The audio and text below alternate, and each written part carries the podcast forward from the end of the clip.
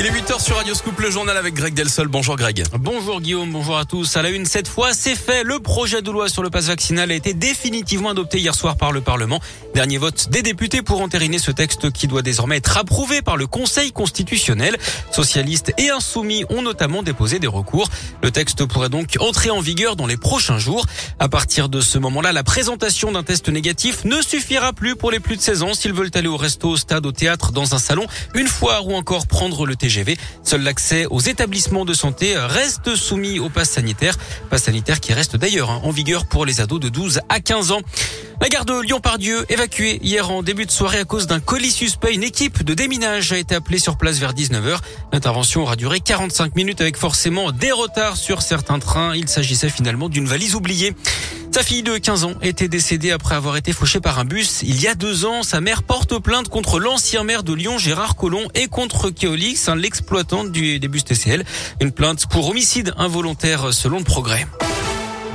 Près de Lyon, la médecin généraliste d'Écully, mise en examen en décembre dernier, une patiente s'était rendue au cabinet de ce médecin avec quatre membres de sa famille pour se faire vacciner contre le Covid. La praticienne aurait alors injecté du sérum physiologique. Les enquêteurs ont par ailleurs découvert des doses de vaccins entamées ou périmées.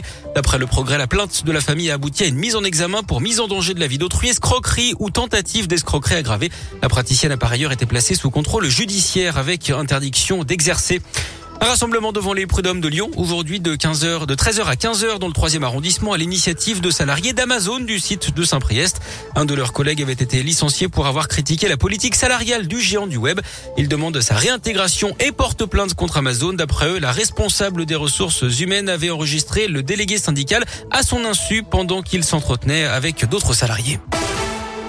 Nouvelle étape pour les poulettes fitness. La marque lyonnaise de vêtements de sport pour femmes va être distribuée à partir de cette semaine dans toutes les galeries Lafayette de France.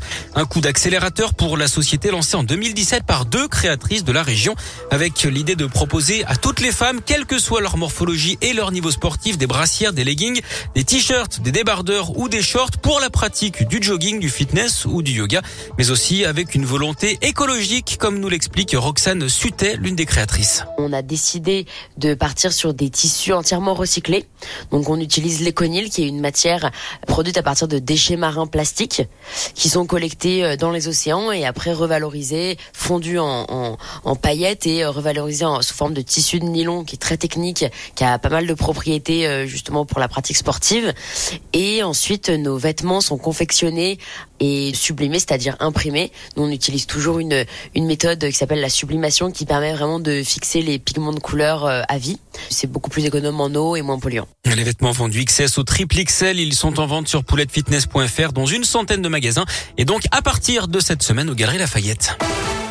Allez, on parlait justement de sport. Voici du foot avec l'OL qui s'est imposé à 3 hier, un but à 0 grâce à un penalty de Moussa Dembélé. Lyon est 11e du classement de Ligue 1.